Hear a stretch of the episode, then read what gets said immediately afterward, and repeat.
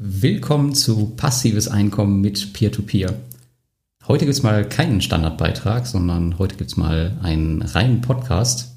Aber nicht mit mir alleine, sondern ich habe einen recht bekannten Gast dabei, bekannt zumindest in unserer Community, nämlich den äh, Heiner oder Heiner heißt du gar nicht, oder? Nee, Thomas. Ah. Aber für Facebook heiße ich Heine. Du hast doch einen dritten Namen, glaube ich. Ich glaube, du heißt manchmal auch Tibi. Ja, das ist so eine alte Abkürzung aus äh, jungen Jahren. Ne? Ah, okay. Hast du, hast du noch mehr äh, Namen, unter denen man dich kennt? Oder sind das, das nee, die einzigen also drei? Thomas, Tibi oder Heiner, das ist so meistens die gleiche Person, würde ich mal behaupten. okay. Ja, auf jeden Fall in unserer Community bist du ja schon bekannt wie ein bunter Hund. Und ähm, ja, wir wollen heute mal ein neues Format versuchen.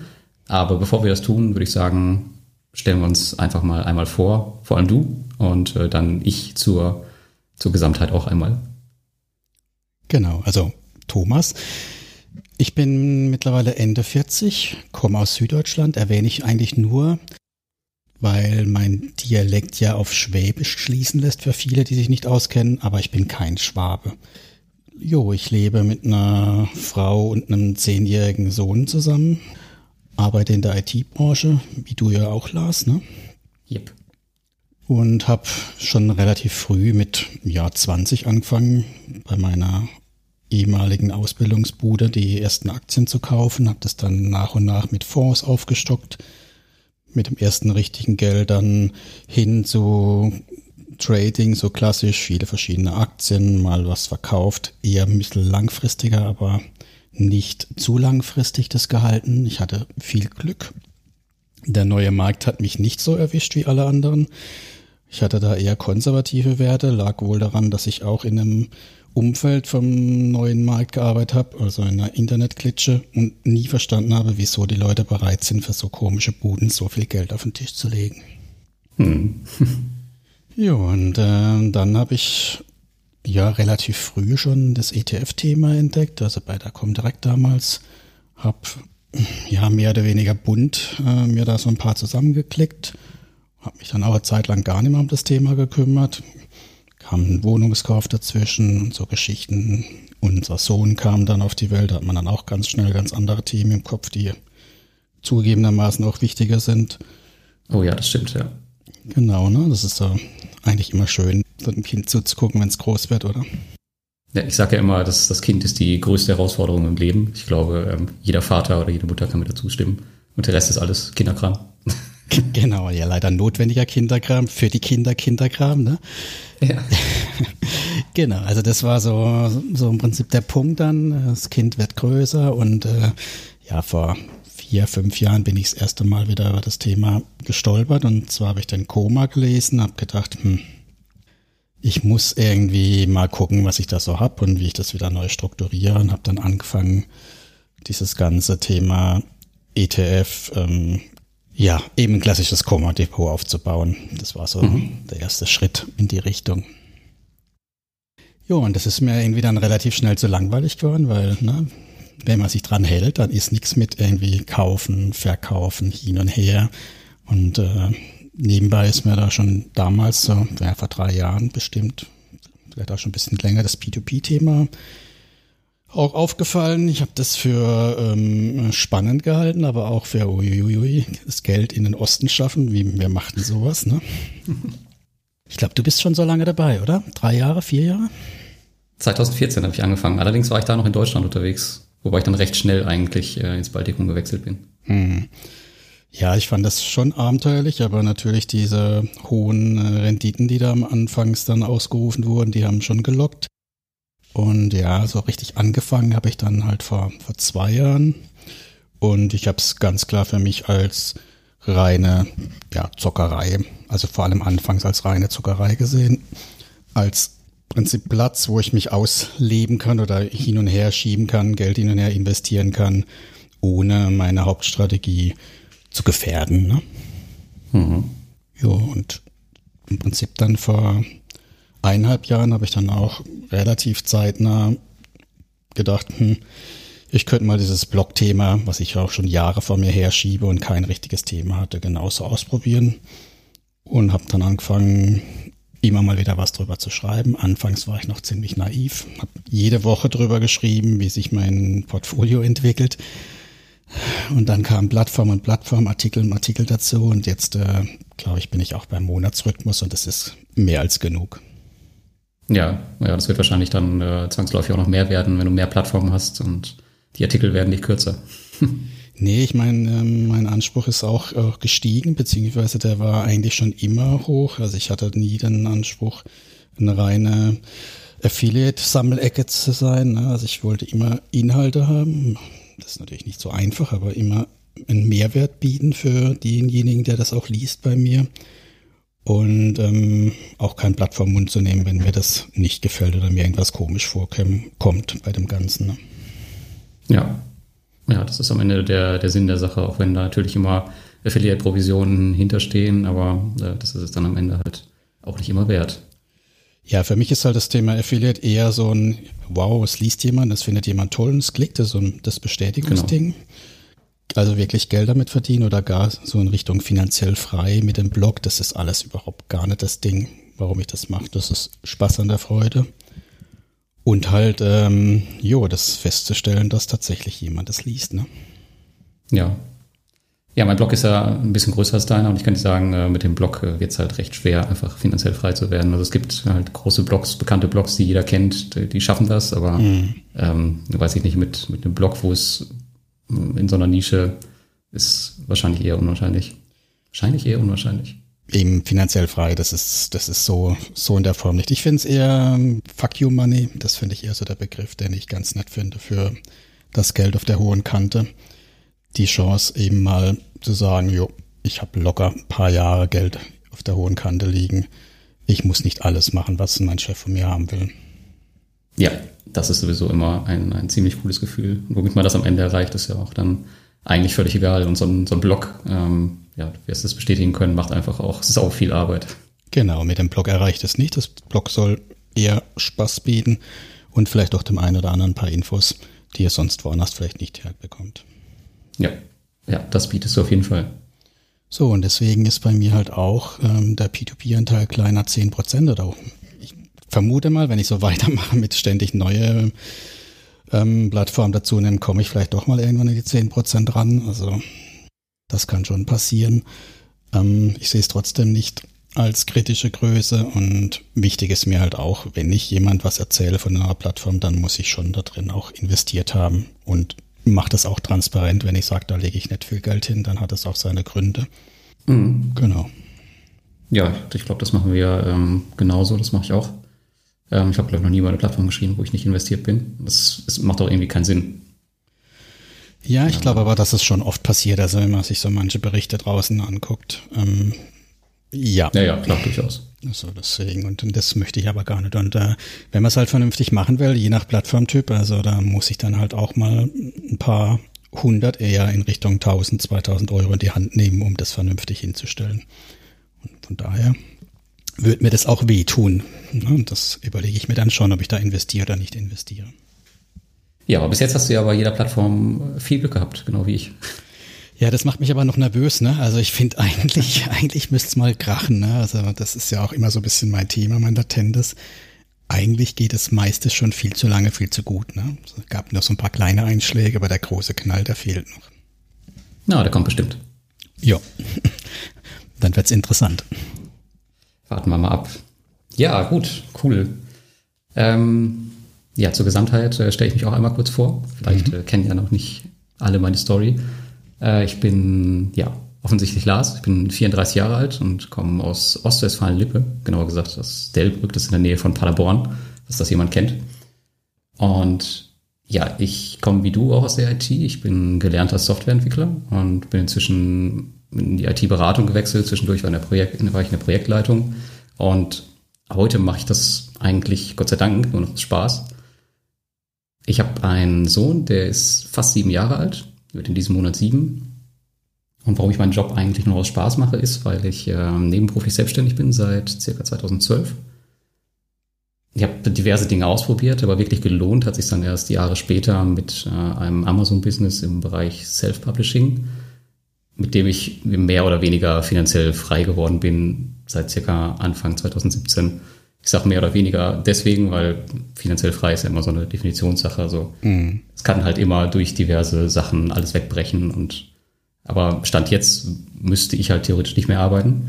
Aber ich mache es halt trotzdem noch, weil mein Job Spaß macht und ich ein totaler Routinemensch bin. Deswegen, ja, und mein Job kann ich da ganz gut ähm, abfrühstücken nebenbei, sagen wir mal so.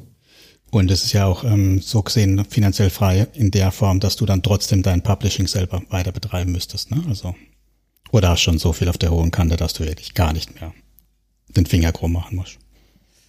Äh, also es kommt auf den Lebensstandard an. Bei meinem letzten, jetzigen Lebensstandard äh, wahrscheinlich nicht mehr. Nee. Mm. Und ich habe circa 160 Bücher jetzt auf Amazon, die mm. natürlich auch weiter verdienen. Und von daher, also müsste gerade schon viel passieren, dass ich da äh, wieder irgendwie tatsächlich richtig mal hochgehen müsste. Mhm. Aber ich habe jetzt, ich bin jetzt nicht der Typ, der irgendwie aufhört zu arbeiten. Ich hoffe, ich arbeite auch noch mit 90, weil es mir einfach totalen Bock macht. Ähm, ich arbeite, glaube ich, mehr als viele andere Menschen, weil es einfach Spaß macht. Ja, das geht mir ähnlich. Ja, und der, der Blog, darüber bin ich halt bekannt geworden, aber eigentlich ist es tatsächlich nur ein Hobbyprojekt. Ich habe noch zwei andere Blogs und auch einen Podcast mit meiner Freundin zusammen.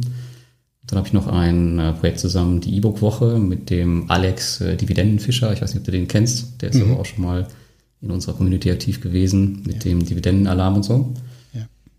Und ja, so habe ich so kleinere Projekte noch nebenbei. Es wird halt immer kleinteiliger, aber ich habe halt immer, ich probiere halt immer gerne viel aus und schaue halt, was man, was man irgendwie größer machen kann.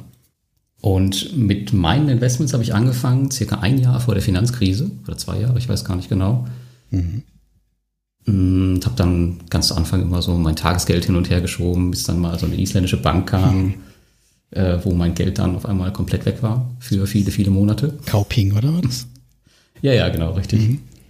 Das, das war spannend. Ähm, und dann bin ich äh, genau wie du auf den Komma gekommen und habe dann meine Portfolios oder meine, meine ETFs aufgebaut. Das war mir aber irgendwann so anstrengend mit den ich glaube, mhm. zehn ETFs gibt er, glaube ich, vor. Ja, ich habe noch viel mehr, weil ich habe dann nichts verkauft und neu gekauft, sondern habe das dann in seine Kategorien einsortiert. Aber das Basis-Setup ist so, das, das alte Basis-Setup, da hat jetzt auch wieder das nächste und nächste Auflage raus und genau. ändert sich's aber. Jo.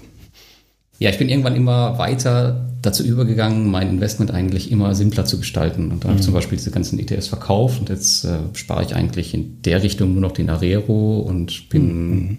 alles automatisiert sowie halt auch mein Business. Und da kam Peer-to-Peer -Peer natürlich total gelegen 2014, weil es gibt, glaube ich, kein Investment, was man besser automatisieren kann als die Peer-to-Peer-Kredite. Mhm. Und wie du versuche ich meinen Anteil auch auf 10% zu halten. Mhm. Von meinem Gesamtinvestment. Aber wenn halt irgendwie alles nur nach oben geht, dann ist es halt auch verdammt schwer, das da zu halten. Aber ich, äh, ja, also man muss auf der anderen Seite immer viel, viel investieren. Und wenn es dann mal an der Börse runtergeht, dann steigen die Prozente im Peer-to-Peer-Bereich dann ganz, ganz schnell, weil es einfach da immer nur einen Weg gibt äh, und der ist nach oben, zumindest momentan. Ja, wenn dann mal eine Plattform wegplatzt, dann egalisiert sich ja für dich wieder. Ähm, ja, das stimmt. Auch wenn ich jetzt zurückrechne, was ich dann so schon an Zinsen kassiert habe auf den ganzen Plattformen, dann, ja, weiß ich nicht, vielleicht geht man dann doch dann mit plus minus null irgendwann raus, selbst wenn eine Plattform mal baden geht. Ja, das ist ja auch das Ziel, warum ich nicht nur mit ein, zwei Plattformen unterwegs bin, sondern ob man wirklich 14 braucht, sei dahingestellt, aber mit mehreren Plattformen dann schon mich wohler fühle einfach. Ja, genau. Es gibt ja durchaus zwei Ansätze, dass man halt sein, sein Investment konzentriert bei den Plattformen und dann nur auf den, auf den etablierten unterwegs ist oder halt äh, tatsächlich streut. Ich fühle mich aber mit der Streuvariante auch deutlich wohler, als wenn ich jetzt nur auf Bondora mhm. oder Mintos unterwegs wäre. Das können wir ja gerne anders mal auch diskutieren. Da gibt's ja noch ein paar Punkte mehr, denke ich, mit dem Thema. Ne? Auf jeden Fall, genau. Ähm, ja, lass mal drüber sprechen, warum wir das Ganze eigentlich machen. Eigentlich mhm. wollen wir hier ja so ein so einen Plausch machen. Ich weiß noch nicht, in welchem Rhythmus wir das machen, aber einfach, äh, einfach ein paar Peer-to-Peer-Themen ansprechen, ähm, ja, bei einem kleinen Kaffee. Und das soll eigentlich immer eine recht kurze Folge werden. Ähm, diese wird jetzt vielleicht ein bisschen länger wegen den Vorstellungen etc. Aber generell wollen wir ein bisschen über die Peer-to-Peer-News sprechen, die uns so aufgefallen sind. Und dann immer ein Thema, vielleicht auch ein bisschen eure Fragen aus der Community.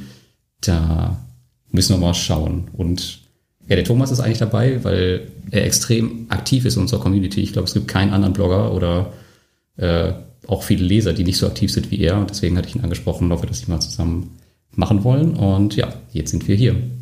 Genau. Und wir haben uns zwei Nachrichten überlegt im Vorfeld, über die wir uns unterhalten können. Und ich denke, Lars, mit deiner starten wir, oder? Das ist ja, ja der, der Oberhammer, ne? Würde ich mal sagen, der Knaller. Den du damit ich, ich weiß nicht, ob es ein Knaller wird, das sehen wir dann danach. Aber ich habe es gestern veröffentlicht. Ähm, ich hatte letztes Jahr die Idee, also es gibt jetzt, also wir haben ja letztes Jahr das, das Interview gemacht oder die Interviews im Baltikum. Und ja, nach dieser Interviewreihe ähm, habe ich halt gemerkt, okay, es fliegen jetzt immer mehr Blogger dahin, machen Interviews, stellen immer die gleichen Fragen und solche, solche Plattformen wie Mintos oder Pandora, die sind halt einfach so abgeklärt. Das machen die aus dem FF und das ist irgendwie, weiß ich nicht, die bereiten sich darauf vor und dann, dann ist das Thema gegessen und da kriegt man nichts Neues mehr raus. Ja. Und deswegen habe ich mir gedacht, okay, ähm, besuchst du mal einfach nur eine Plattform und ähm, verlagerst halt dein Business, was du hier zu Hause machst, einfach mal eine Woche in deren Büros und mhm. schaust mal, was sie den ganzen Tag so treiben. Also ich bin jetzt nicht unbedingt da, ähm, um jetzt viel über die Plattform vielleicht selbst zu lernen, sondern einfach äh, um das Team, was drumherum sitzt, was die so den ganzen Tag tun, ähm, ja, wie sie sich verhalten. Wenn ich mal ein paar Tage länger da sitze, da kann man sich vielleicht auch nicht mehr so gut auf alles vorbereiten und verstecken. Und ja, als erste Plattform habe ich mir Crowdestor ausgesucht. Mhm. Crowdestor deswegen, ähm, ich habe die beiden CEOs, ich weiß gar nicht, ob der eine CEO ist, nee, es gibt nur den einen, den Janis, habe ich zwar schon zweimal gesehen, aber ich bin weder auf der Plattform investiert, noch kenne ich die sonderlich gut und deswegen habe ich mal so eine Plattform genommen, um einfach ja, unvoreingenommen, möglichst unvoreingenommen hinzufliegen, um mal zu schauen, was die so treiben. Mhm. Ich habe echt absolut keine Ahnung, was mich erwartet. Ähm, ich habe nicht viel geplant, keine Erwartung an das Projekt. Mal schauen, was ich mitbringe. Vielleicht fliege ich auch nach zwei Tagen wieder nach Hause, weil es scheiße ist. das glaube ich nicht, dann würden sie ja was falsch machen, ne? Ja, natürlich, genau. Die Gefahr ist natürlich immer da, dass die, ja, dass ich irgendwas mitbekomme, was vielleicht nicht so geil ist. Ach, mich, mich erinnert es ein bisschen an die Journalisten, die man im, im, Irak bei der Armee hat mitlaufen lassen. Die waren ja dann am Schluss bei ihrer Berichterstattung auch äh, umstritten, ne? ob sie nicht dem Stockholm-Syndrom verfallen sind. ja. Das ist immer die Gefahr, ja. ne? wenn man so, so eng an was dran ist und dann auch ähm, eine persönliche Beziehung aufbaut, ob man dann auch die Distanz und die Kritikfähigkeit aufrechterhält. Ne? Das stimmt, ja, das habe ich auch bei den Plattformen gemerkt. Ähm, gerade zum Beispiel Bondora, die habe ich jetzt schon, ähm, weiß ich nicht, zweimal selbst besucht und die waren ja auch schon auf der Invest und hier in Deutschland. Mhm. Und tatsächlich, der, der Matt von Bondora zum Beispiel, das ist auch schon mehr Freund als irgendwie Ansprechpartner. Mhm. Ich glaube, da kann sich keiner von freisprechen. Es ist halt einfach so. Ähm, am Ende muss man diese beiden Ebenen versuchen zu trennen. Ähm, ja, aber der hat jetzt auch kein Problem damit, wenn man mal jetzt irgendwas Negatives schreibt oder so. Mhm. Ja. ja. Plattformen haben da schon die ähm, machen einen da dann direkt darauf aufmerksam. Ich weiß nicht, wie es bei dir ist, aber mein Fast Invest Artikel zum Beispiel, der kam bei Fast Invest gar nicht gut an. also ich wurde, glaube ich, auch schon ein oder zweimal korrigiert und habe dann aber auch nicht alles übernommen. Aber an, tatsächlich ein, zwei Sachen, die war, wurden richtig gestellt, weil ich die dann auch falsch verstanden hatte. Es war aber nicht Fast Invest. Ich weiß es schon gar nicht mehr, wer das war bei Fast Invest. Obwohl ich da ja auch nicht nur gute Dinge reingeschrieben habe, der kam bei denen wohl nicht negativ an. Ich vermute halt, dass ich zu klein auch in der Wahrnehmung war zu dem Zeitpunkt noch. Ne? Ja, gut, das mag sein. Ich weiß jetzt nicht, was mein Artikel dafür einen Ausschlag gegeben hat, aber ja, es kann sein. Ja, du bist schon so groß, dass es äh, spürbar ist und wahrscheinlich in, in der Beobachtungslinie von irgendwelchen PR-Marketing-Menschen. Ne? Ja, ja, durchaus. Und das ist auch halt der Grund, warum ich das halt mittlerweile machen kann, halt wegen der Community im Rücken. Ansonsten mhm. wäre es mir nicht möglich. Von daher auch ein fettes Danke an die Community. Ähm, ansonsten also viele haben sich dagegen gesträubt, ähm, gerade halt, weil ich auch von denen erwarte einfach, dass die Hotel und Flug bezahlen. Mhm. Äh, weil ich fliege da ja auch nicht nur Spaß hin, einfach so. Ja. Äh, ja, und gerade diese, diese Langzeitgeschichte mit einem, die müssen mir einen Arbeitsplatz zur Verfügung stellen, etc., das, da waren nicht alle von begeistert. Aber den meisten habe ich es bis jetzt durchbekommen. Ja, ich bin gespannt. Also ich finde find auch Crowdesto interessant. Habe die vor einiger Zeit schon mal gesehen gehabt. Also ich versuche eigentlich bei meinen Invest eben nicht so sehr in die Startup-Geschichten reinzugehen. So ein bisschen, finde ich, hat es ja die Tendenz mit irgendwie Tesla-Finanzierung und Restauranteröffnung in Berlin und sowas. Aber durchaus interessante Projekte mit interessanter Verzinsung. Ne? Ja, manche, manche Projekte sind ja sogar hoch bis 18, äh, 20 Prozent bei Crowdestor. Also das ist schon richtig, richtig nett.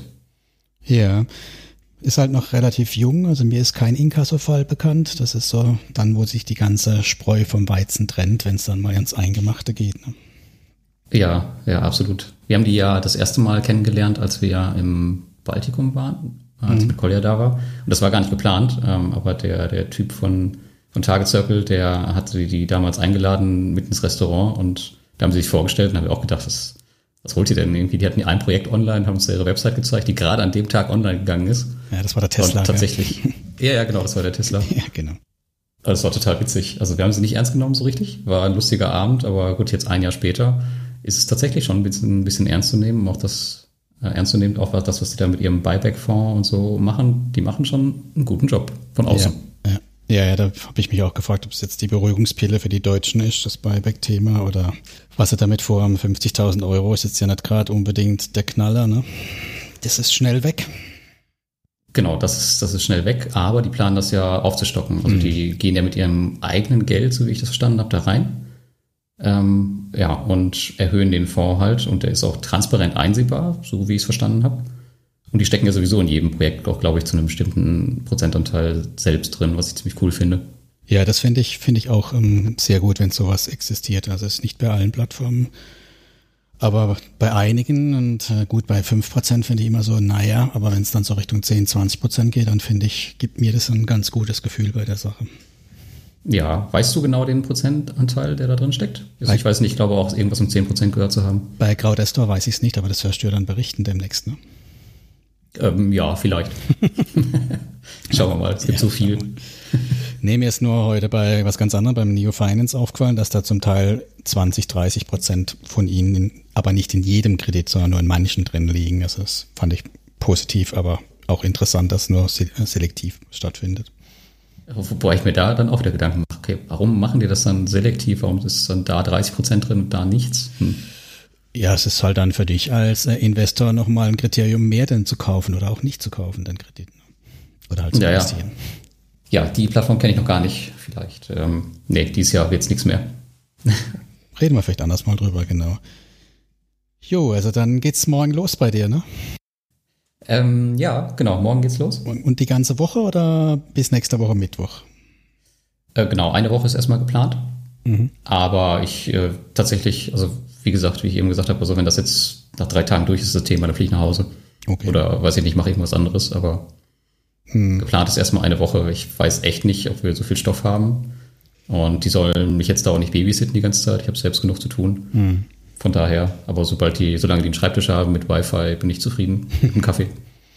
Vielleicht lassen sie hier ins Firmennetz, kannst du mal gucken, was es da so gibt. Oh ja, unbedingt. Das wäre sicherlich interessant. genau. Ja, bei mir, ich habe mir nur eine kurze Sache mitgebracht. Ich habe mir ein bisschen Gedanken gemacht zu dem ganzen Thema Brexit und P2P. Ähm, ich weiß ja von dir, dass du auch in Flender investiert bist. Ich bin nicht nur in Flender investiert, ich habe auch noch einiges bei Linked Finance liegen an Geld. Und ähm, da kann man sich ja schon überlegen, was bedeutet das ganze Thema. Mhm. Genau, und gefunden habe ich zu Irland und P2P Brexit Geschichten nichts direkt. Ich habe ein bisschen was zu den englischen Markt gefunden. Da wenig überraschend, aber vielleicht sollte man es nochmal bewusst sich machen. Da erwarten die, ich glaube Zopa war es, die Anbieter, schon, dass das Ausfallrate von Krediten bis zu viermal, also Faktor vier ansteigen wird. Und das finde ich schon mal ein Wort.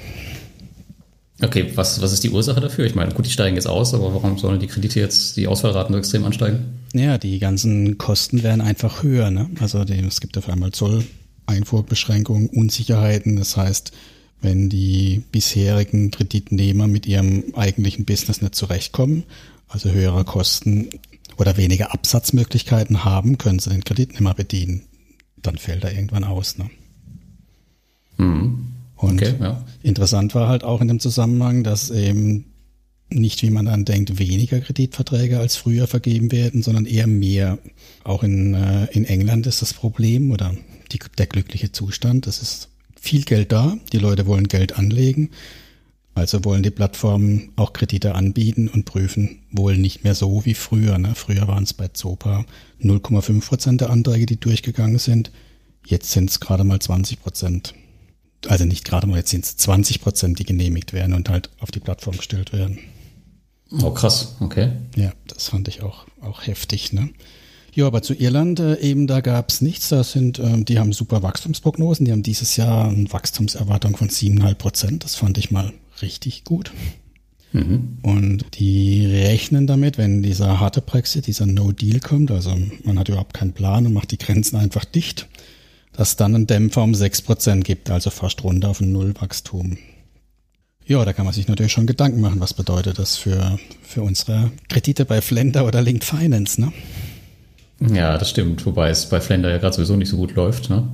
Von daher, wenn dann das auch noch oben drauf kommt.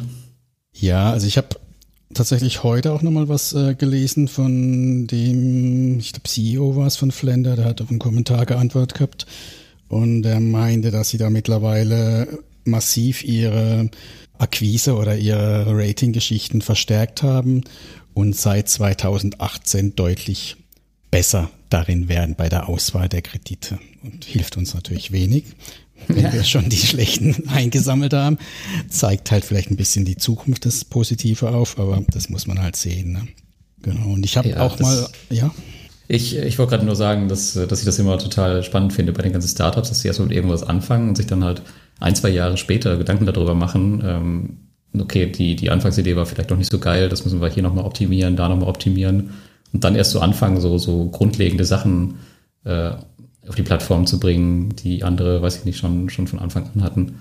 Ja, vor allem, ähm, ich denke, Flender war, glaube ich, so spät, beziehungsweise in Amerika ist der Markt ja, oder England gab es den Markt ja schon vorher ganz groß, dass sie das einfach hätten kopieren können. Ne? Also ich meine, das ist jetzt nichts nichts total Neues, so nee. Rating, Ausfallszenarien, auch dieses, diese, diese GUI und das Look and Feel von einer Plattform, das sind jetzt alles keine Dinge, die, die ganz neu sind. Ne? Das irritiert mich dann auch. Nee, aber was, was ich positiv wieder sagen muss, also A, sie, sie arbeiten dran, das glaube ich Ihnen jetzt mal. Und B, ich habe Flender und Linked Finance mal angeschrieben wegen dem Brexit-Thema, so im Vorfeld. Und habe tatsächlich eine Antwort bekommen von nur von Flender bisher. Und ähm, da ist das schon ein großes Thema wohl auch bei Ihnen. Ne? Also das habe ich da rausgelesen, mhm. dass Sie das berücksichtigen und alle Unternehmen, die halt natürlich erst jetzt wohl, oder ich weiß nicht, das habe ich nicht rausgelesen, seit wann sie das machen, aber die Unternehmen, die einen Kredit halt haben wollen, die müssen einen Plan vorlegen, wie sie mit einer um, Kosten- und äh, Umsatzeinbußensituation zurechtkommen. Und wenn sie keinen Plan haben, also nochmal, also wie sie damit zurechtkommen, zum Beispiel hat er mir mitgeschickt, also irgendeine Firma, die dann statt über ihre direkte Lieferbeziehung nach England über DHL dann ihre Abwicklung, ihre Logistikabwicklung macht. Also sowas ist dann ein Plan. Und wenn es halt eine Plattform gibt, äh, ein, ein Kreditnehmer gibt, der keinen Plan hat, dann muss er wohl einen Businessplan vorlegen, der eine 20-prozentige Kostensteigerung und 20% Umsatzeinbußen verkraftet. Ansonsten bekommt er keinen Kredit von Ihnen. Mhm. Okay. Also es hat mich etwas beruhigt, ähm, natürlich nicht komplett. Ich bin jetzt ja nicht so unbedingt der Strahlemann und äh, Superoptimist, aber die äh, Konsequenzen sind eh nur moderat, die man ziehen kann. Also es gibt ja eigentlich nur die Variante, ich ziehe mein Geld ab, investiere nicht neu oder ich lasse den Auto-Invest weiterlaufen ähm, es gibt bei beiden keinen Zweitmarkt, von daher gibt es auch keine Panikverkäufe. Ne? Richtig, genau. Du musst, du musst das Ding jetzt eigentlich mitfahren, solange es, ja, solange es möglich ist, oder beziehungsweise solange es dauert, bis du dein Geld wieder kriegst oder halt auch nicht.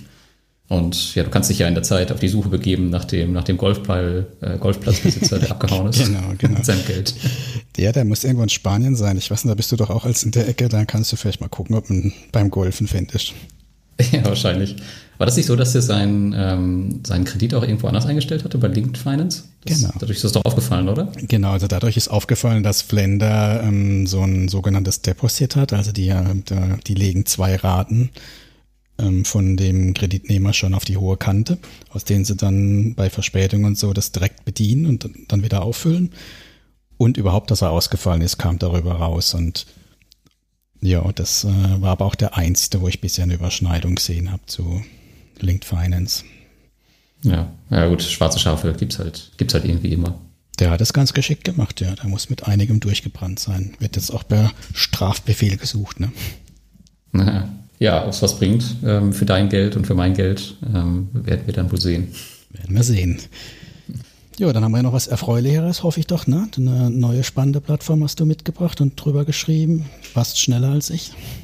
Ja, genau. Letzte Woche ging Reinvest äh, 24 oder 24, weiß nicht, wie sie genannt werden wollen, online. Mhm. Und die Plattform fand ich einfach extrem spannend, weil sie halt nicht dieses klassische Kreditthema bedient, sondern man in ja, Immobilien investiert, die dann gekauft werden und vermietet werden und man quasi an den, an den einmal an den Wertsteigerungen der Immobilie selbst und halt an den Mieteinnahmen partizipiert. Und ja, das Thema klingt erstmal ganz gut. Ich bin mhm. schon seit Dezember investiert. Äh, es ist noch nicht wirklich was zurückgekommen, einfach weil das so lange Anlaufzeiten hat. Aber ich hoffe jetzt, also die haben halt einfach das Problem, dass sie zu wenig Investoren haben. Ich hoffe jetzt, dass da ein bisschen äh, Schwung reinkommt, äh, immer mal wieder Projekte reinkommen.